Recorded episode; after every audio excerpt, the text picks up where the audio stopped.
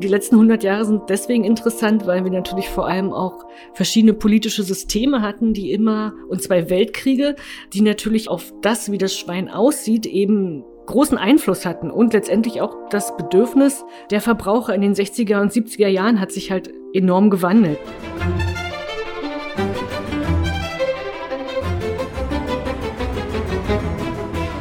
Hallo und herzlich willkommen zu einer neuen Dein Potsdam Podcast Episode. Erste Episode im Jahr 2023. Wie jedes Jahr sind wir auch dieses Jahr wieder frisch vom alten Markt mitten in Potsdam. Ich habe schon gesagt, ich wünsche ein frohes neues Jahr. Happy New Year. Ich hoffe, lieber Zuhörer, du bist gut ins neue Jahr reingerutscht. Wir sind hier so indirekt noch mit unseren Luftschlangen vor uns und haben noch den ein oder anderen Pfannkuchen zu Hause im Schrank zu liegen. Ja, wir sagen Pfannkuchen. Wer es nicht kennt, bitte einmal googeln und freuen uns auf die heutige Episode. Die heutige Episode handelt sich rund um das Thema im Naturkundemuseum, die neue Ausstellung rund um das Schwein. Und Schwein, gerade am Anfang des Jahres ist ja auch immer eine Art Glückssymbol. Hallo Ina, schön, dass du heute mein Gast bist. Ja, hallo Anne. Ja, schön, dass ich hier sein darf, sagt man dann. Ina, du bist Dr. Ina Pokorny, um dich vollständig vorzustellen, stellvertretende Direktorin, wissenschaftliche Mitarbeiterin und Kuratorin für Säugetiere im Naturkundemuseum. Habe ich das richtig wiedergegeben? Ja, das sind sehr viele Sachen, genau. Aber das müsste alles so stimmen, genau. Und ich habe es ja schon so ein bisschen so angedeutet, das Schwein ist auch gleichzeitig immer so eine Art das Glückssymbol, was man natürlich auch am Silvesterabend gerne in Marzipanform, wenn es nach mir ginge, verteilen kann. Was hat's denn mit diesem Glückssymbol auf sich? Weißt du dazu mehr? Ja, erstmal danke für das Glückssymbol fürs neue Jahr. Genau, also das ist schon relativ lange überliefert, dass Schweine sozusagen Glück bringen. Man weiß zum Beispiel von den Ägyptern, dass auch Schweine zum Beispiel Göttern geopfert wurden und sie damals schon ja für Glück wahrscheinlich standen. Unter anderem ganz praktisch, ne, Schweine sichern irgendwie das Überleben. Im Mittelalter wurde das sozusagen noch vertieft und nachdem das Schwein auch nicht mehr ganz so dämonisiert wurde durch die Kirche, galt das Schwein eben als Glückssymbol. Glück wird halt oft gleichgesetzt mit Geld oder zumindest eine Art Wohlstand. Ja, und dann wären wir im Prinzip schon beim zweiten symbolischen Schwein, dem Sparschwein. Also es hängt auch eng zusammen. Oh ja, dann hoffe ich, dass all unsere Sparschweine auch im Anbetracht der aktuellen Situationen gut gefüllt sind. Sag mal, bevor wir noch tiefer gleich ins Naturkundemuseum und auch die Ausstellung einsteigen, hast du denn überhaupt den Jahreswechsel gut verbracht? Ja, genau. Also wir feiern schon seit Jahren mit guten Freunden von uns. Ja, die haben ein Kind im Alter meines Kindes und da passt das immer ganz gut. Also ich bin gut reingerutscht. Okay, sehr schön. Aber es war jetzt nicht die Party bis morgens um vier. Nee. sehr schön, sehr schön. Finde ich sehr sympathisch. okay, alles klar. Fangen wir an. Also Naturkundemuseen. Ich muss ehrlich sagen, du hast auch gerade eben schon angesprochen, Thema Kind. Ich habe einen Sohn und ich bin sehr, sehr gerne in dem ein oder anderen Naturkundemuseum unterwegs. Da gibt's ja wirklich unglaublich schöne. Und wir haben auch ein ganz tolles hier in Potsdam. Was sind denn die Highlights des Naturkundemuseums in Potsdam? Ja, also für die Potsdamer, die das natürlich noch nicht kennen, kann ich das kurz mal erklären. Wir zeigen natürlich die einheimischen Tiere vor allem bei uns und zwar sehr lebensnah in schön gestalteten Dioramen oder Darstellungen, wie man sagt. Und bei uns kann man halt alles sehen, was man draußen vielleicht nicht sieht oder nicht so oft sieht. Wir haben zum Beispiel einen Wolf in unserer Ausstellung. Ganz brisantes Thema natürlich auch. Wir haben Elch, Rotfisch. Jetzt haben wir auch durch die Ausstellung übers Schwein endlich auch mal schöne Wildschweine zu sehen. Die haben bei uns lange gefehlt. Und wir hoffen natürlich auch, dass wir unser Aquarium, was jetzt schon eine Weile zu ist, demnächst auch bald wieder öffnen können, sodass wir dann auch wieder lebende Fische zeigen. Und ihr habt jetzt seit Oktober 22 habt ihr die neue Ausstellung zu laufen rund um das Thema Schwein und sie heißt SUS 100 Mensch verändert Schwein. Das ist, wie gesagt, eine gesamte Ausstellung, die sich dem Thema Schwein widmet. Vielleicht auf der einen oder anderen Seite etwas überraschend. Wie kam es denn zu dieser Idee? Wie kam es zu der Ausstellung? Und wie kam es auch zu dem Titel SUS 100? Ja, der Titel ist zugegeben etwas sperrig und kommt daher, dass es sich um ein, ursprünglich um ein Forschungsprojekt der Universität Halle-Wittenberg handelt. SUS ist sozusagen der wissenschaftliche Name des Schweins, der Gattungsname. Und die 100 steht für 100 Jahre. Also bei diesem Forschungsprojekt ging es sozusagen um die Entwicklung des Hausschweins, vor allem in Deutschland, in den letzten 100 Jahren. Deswegen SUS 100 und Mensch verändert Schwein. Wie es dazu kam, ist äh, ja, manchmal ist es gar nicht so spannend. Im Prinzip haben wir eine neue Sonderausstellung gesucht. Wir hatten ja jetzt ja wirklich sehr lange über die gesamte Corona-Zeit eine Ausstellung über die Honigbiene und haben halt für diesen Raum was Neues gesucht. Und da hat mich der Kollege Frank Steinheimer aus Halle kontaktiert, rein zufällig und meinte, ach, wir haben hier eine Ausstellung zum Thema Schwein und ob das was für uns wäre. Und interessanterweise passt halt genau die Ausstellung in unseren Raum. Also die haben ähnliche Räumlichkeiten, so dass es der Aufwand nicht so groß ist, dann eine Sonderausstellung sozusagen von einem zum anderen Ort zu bringen. Also nicht ganz so spektakulär, wie es zu uns kam. Zugegebenermaßen so richtig müssen wir uns auf das Thema auch ein bisschen einstellen, weil wir ja vor allem wilde, einheimische Tiere zeigen. Und so ist das für uns auch ein bisschen neues Terrain, eben uns dem Haustier zu widmen. Und wenn mich nicht alles täuscht, glaube ich, kam der Kollege aus Halle, richtig? Ja, genau. Also die Ausstellung ist ursprünglich aus diesem Forschungsprojekt an der Hallenser Universität entstanden. Die haben den Vorteil da, was man auch bei uns in der Ausstellung sieht, dass sie sehr viele die haben eine unheimlich große haustierkundliche Sammlung. Das heißt, die haben da Schädel, Skelette, Fälle von unheimlich vielen Haustieren und das basiert darauf, dass dort in Halle die erste Professur für Landwirtschaft schon Mitte des 19. Jahrhunderts eingerichtet wurde und der Julius Kühn, das sagt vielleicht einigen noch was, weil es heute noch Institute gibt, die nach ihm benannt sind, hat dort den ersten Haustiergarten errichtet. Und zu den Haustieren, die man dort hielt, gehörten eben auch die Schweine. Und deswegen haben sie eine sehr große Schweinesammlung, was wiederum zu diesem Forschungsprojekt führte, sich das eben mal genauer anzugucken. Und um eben auch den Leuten draußen zu zeigen, was wir machen, gehört dazu ja auch immer, dass man so ein Forschungsprojekt auch noch draußen in die Öffentlichkeit transferiert. Und bevor wir noch stärker zum Hausschwein einsteigen, wollte ich gerne noch mal was zum Nutztier erstmal fragen.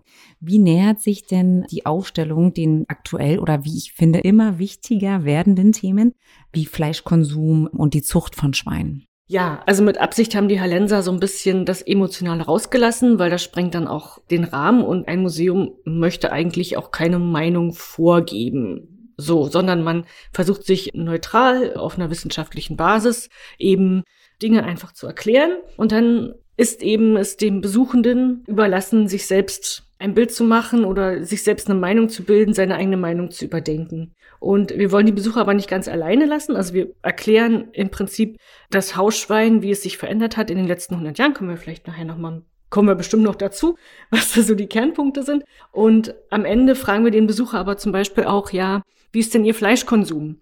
Da können Sie dann abstimmen zwischen, ich esse fast jeden Tag Schweinefleisch, ich esse zwei bis dreimal die Woche Schweinefleisch oder selten und fast nie. Was wir jetzt am Anfang gesehen haben, ist tatsächlich, dass viele Leute ihren Zettel in die Box werfen, selten oder nie. Und die wenigsten Zettel liegen in der Box, ich esse täglich Schweinefleisch. Das war, ja, fanden wir zumindest sehr interessant, spiegelt aber auch so ein bisschen das, was wir im Haus auch unsere Zettelchen reingeworfen haben.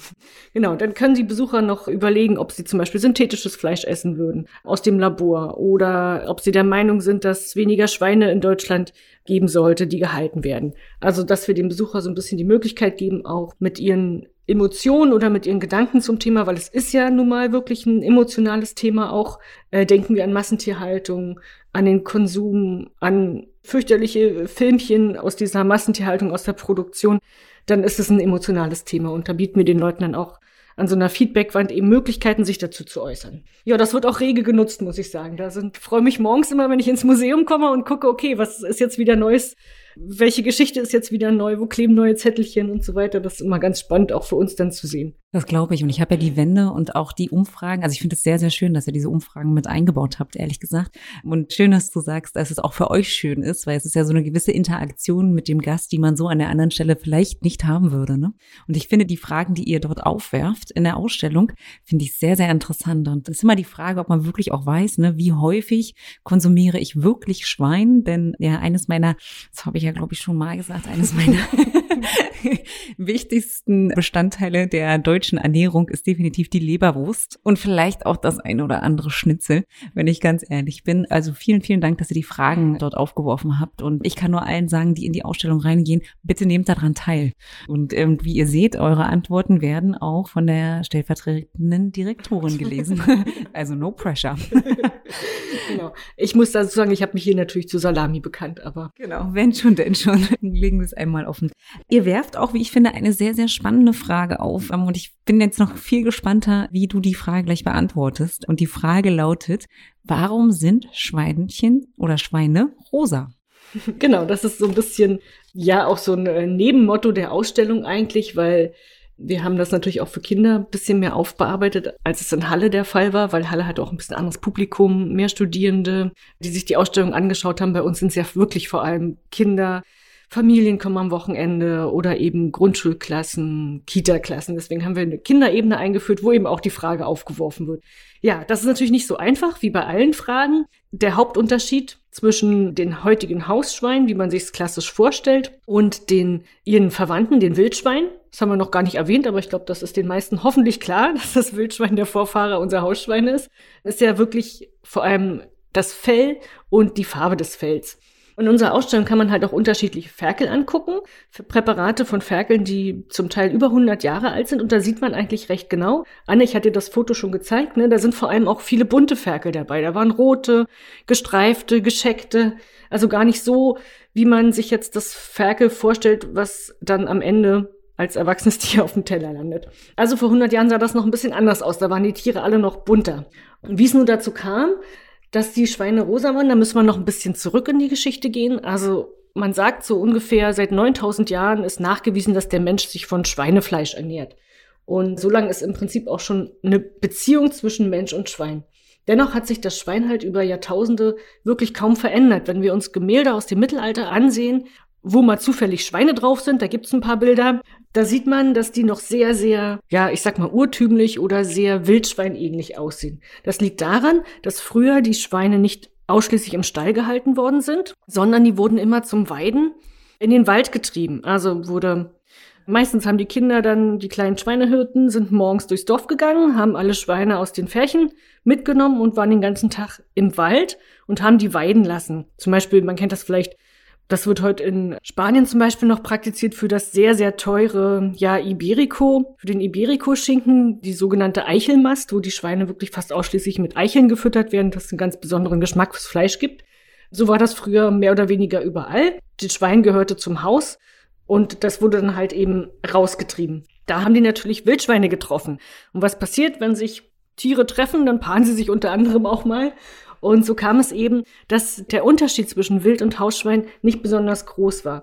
Der Unterschied wurde erst dann größer, als das Schwein sozusagen immer dichter an die menschliche Behausung gekoppelt war. Wenn wir dann schon größere Dörfer hatten, größere Städte, waren die Schweine mehr oder weniger fast ausschließlich am Hof. Also die wurden gar nicht mehr in den Wald getrieben oder am Haus oder gänzlich eingesperrt. So, das heißt, sie haben erstmal keinen Kontakt mehr zu den Wildschweinen und sie brauchten in einem Stall einfach auch nicht mehr so viel Fell. Da sind die Schweine halt, ja, mehr oder weniger nackig geworden. Und sie brauchten halt eben auch diese dunkle Farbe nicht mehr, die sozusagen mehr oder weniger automatisch dann auch mit weggegangen ist. So denkt man sich das. Das Problem ist, heutige Schweine können sie zum Beispiel nicht einfach so mehr auf die Wiese schicken. Die würden einfach Sonnenbrand kriegen. Man müsste sie eincremen zum Beispiel. Sie sind ja auch nicht mehr so gut gegen das Wetter geschützt, weil sie nicht mehr so viel Fell haben. Was natürlich für die heutige Produktion an der Stelle natürlich die auch vereinfacht, ne? Richtig, die werden ausschließlich drin gehalten. Und wenn ich jetzt Schweine in Freilandhaltung halten möchte, brauche ich besondere Rassen eben, die damit, die vielleicht ein bisschen bunter sind. Man kennt ja vielleicht Schweine mit Punkten, die gibt's heute noch, die man auch draußen halten kann. Ja, wenn man aber genau hinguckt, das kann man bei uns in der Ausstellung auch machen, sind Schweine gar nicht wirklich rosa, sondern sie sind eigentlich weiß. Sie haben eine ganz weiße Haut und sie haben weiße Haare auf der Haut. Und was eigentlich rosa erscheint, sind die Blutgefäße, die natürlich durchschimmern. Ne? Ähnlich wie bei uns kann man sich das so vorstellen. Ja, komplizierte Frage. Ich glaube, ich habe soweit alle Punkte ganz gut erwischt. Also mit der Nähe zum Menschen verlor sich irgendwie diese Pigmentierung und das Fell vor allem, genau. Ich muss dir ehrlich sagen, ich bin sehr, sehr dankbar für diese Antwort, die du uns gerade gegeben hast. Wie erst dachte ich so, na ja, was ist denn das für eine Frage? Schauen wir mal, was da kommt. Aber ehrlich gesagt fand ich deine Antwort jetzt unglaublich interessant und vielen Dank in den Exkurs in die Geschichte. Denn man muss sich das immer auch ganzheitlich letztendlich herleiten, nicht wahr? Ich habe auch schon mal irgendwo den Begriff vom Hybridschwein gehört. Hast du dafür auch etwas? Kannst du mir erklären, was das ist? Ja, Hybridschweine sind im Prinzip das, was ja du in deiner Leberwurst findest und ich meistens in meiner Salami, wenn man die ganz normal konventionell kauft. Und Hybridschwein bedeutet im Prinzip, das ist das Endprodukt, was geschlachtet wird. Das klingt jetzt sehr mechanisch und das ist es leider auch. Das ist ein sehr technisches, durchoptimiertes System von Schweinezucht und Schlachtung, also von der Produktion. Und ich kann es ja mal kurz knapp umreißen, worum es dabei geht. Ne? Man möchte natürlich für möglichst wenig Geld viel Fleisch haben. Und dann nimmt man halt eben Schweine, die zwei Eigenschaften haben. Erstens, sie müssen viele Ferkel werfen. Das heißt, ich brauche Sauen, die unheimlich produktiv und fruchtbar sind und möglichst viele Ferkel werfen und diese auch ernähren können, also auch viel Milch geben. Und dann brauche ich auf der anderen Seite aber Ferkel, die sozusagen auch schnell wachsen, schnell Fleisch ansetzen. Das heißt, innerhalb von kürzester Zeit eben ein Mastgewicht erreichen. Das ist bei den sogenannten Hybridschweinen schon nach neun Monaten der Fall. Also sie sind meist nicht mal ein Jahr alt und gehen dann schon in die Schlachtung. So, diese beiden Eigenschaften, also viele Ferkel und auch noch fette Ferkel, da gibt es keine Schweinerasse für. Also es gibt keine Rasse, wo man das Endprodukt eben mit diesen Eigenschaften hat, sondern das muss man durch Kreuzung erreichen. Und das heißt, man hat sozusagen, man fängt mit den Muttersauen an, die eben diese mütterlichen Eigenschaften haben, wie viele Ferkel werfen, die dann auch gut versorgen können. Das sind auch meist ruhige Rassen, wo die Mütter eben recht ruhig und entspannt sind und viele Ferkel werfen können. Diese Zwei Mutterrassen werden miteinander gekreuzt, also natürlich der Eber und die Sau einer Mutterrasse, so nennt man das, bisschen kompliziert. Und daraus kommt die sogenannte Kreuzungssau. Und die Kreuzungssau ist sozusagen die Mutter der Hybridferkel. Mit der Kreuzungssau wird ein Eber verpaart, also von den sogenannten Vaterrassen. Und Vaterrassen bringen eben die Eigenschaft in unser Schwein, dass das möglichst schnell wächst. Die Sauen der Vaterrassen werfen nicht so viele Ferkel, aber diese wachsen halt extrem schnell.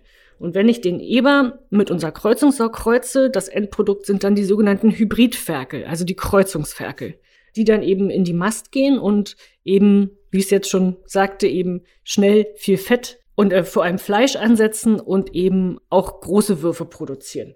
Genau, das ist das, was meistens eben dann auf unserem Tisch landet. Ja, sehr technisch, aber wir haben dazu auch noch mal eine schöne Grafik im Museum, wenn man da noch ein bisschen tiefer einsteigen möchte. Ja, genau. verstanden? Tatsächlich verstanden, ja. Und irgendwie blutet mein Mutterherz jetzt gerade wieder etwas in der Ausführung. Aber gut, so ist es.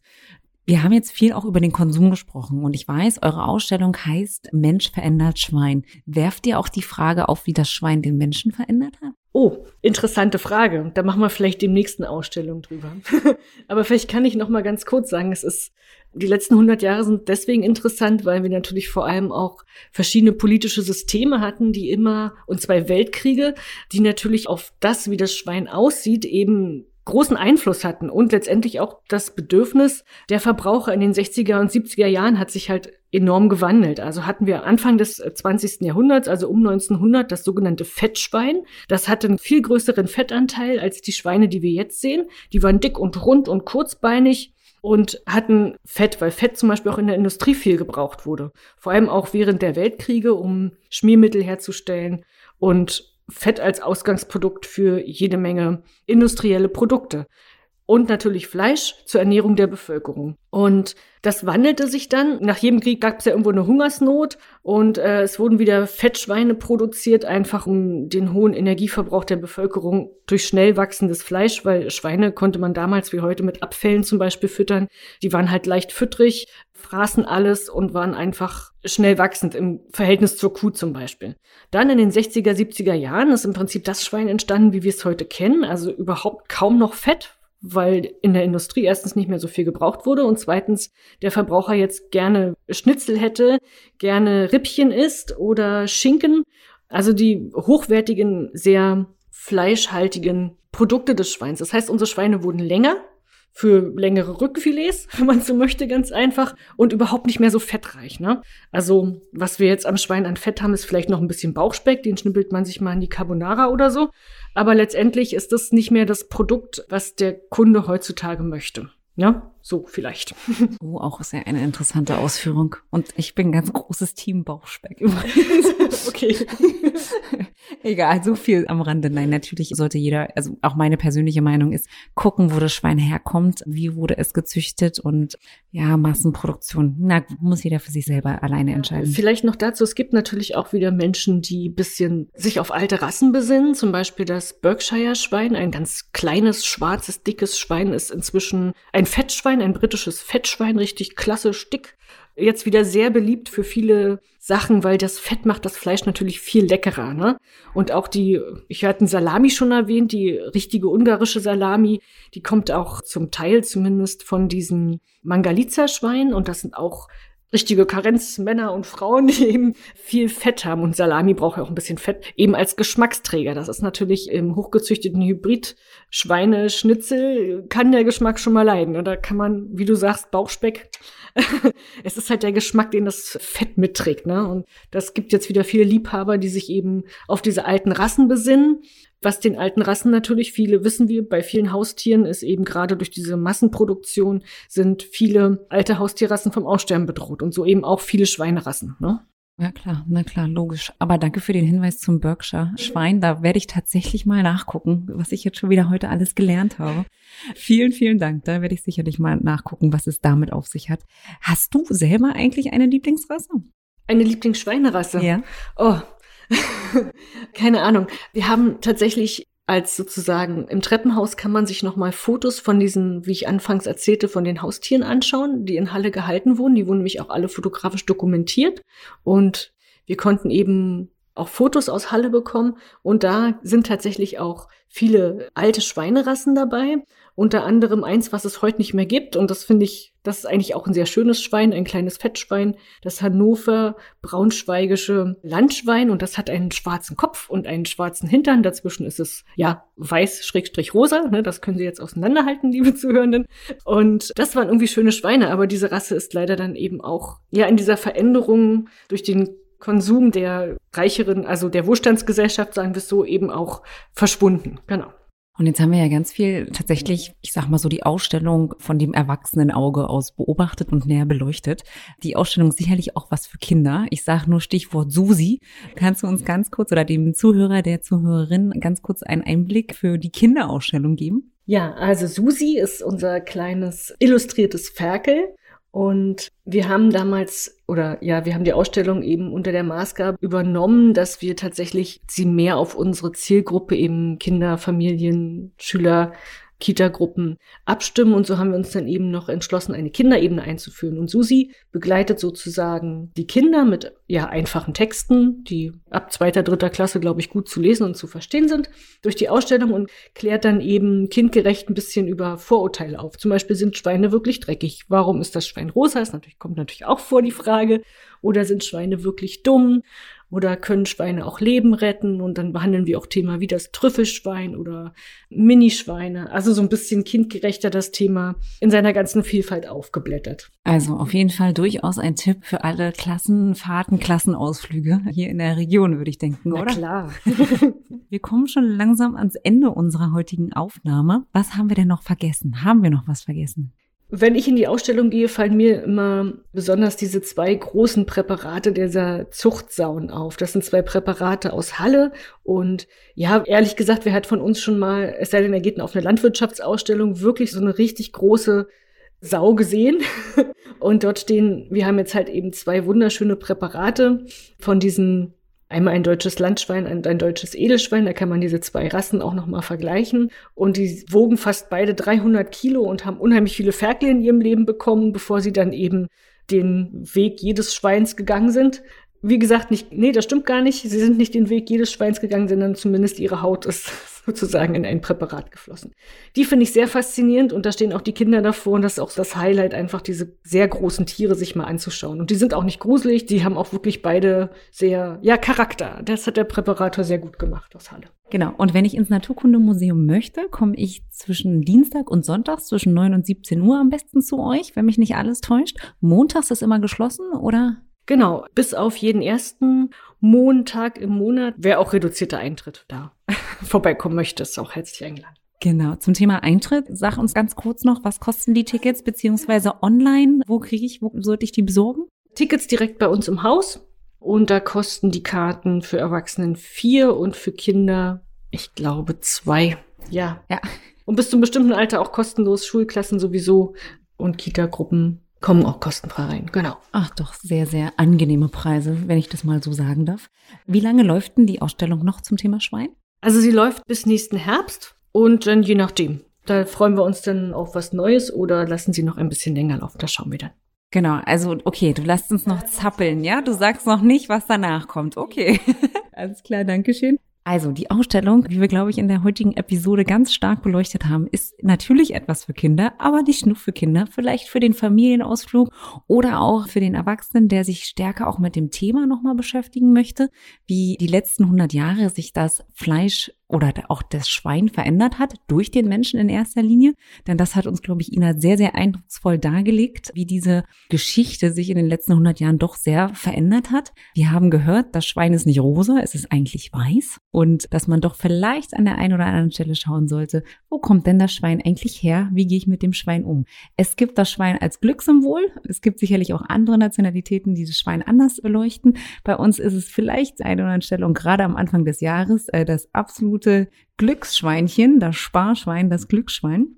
Und wer noch weitere Informationen gerne zu, rund um die Ausstellung haben wollen würde, natürlich auf der Webseite vom Naturkundemuseum oder auch mal in unserem Blog vorbeischauen auf deinpotsdam.de, denn unsere Kolleginnen Imme und Birgit haben dem Museum einen Besuch abgestattet und dazu einen Blogbeitrag geschrieben. Also guckt gerne mal rein. Ansonsten noch einmal wünsche ich einen ganz, ganz tollen Start in das Jahr 2023. Wahnsinn. Ist nicht, war nicht gerade erst 2000. Egal. Ich sag, kommt gut rein ins neue Jahr. Lasst es euch gut gehen. Viel Erfolg, viel Glück. Haben wir heute häufiger beleuchtet. Ina, vielen, vielen Dank, dass du bei uns warst. Schön schön, dass wir die Aufnahme so locker gestalten konnten.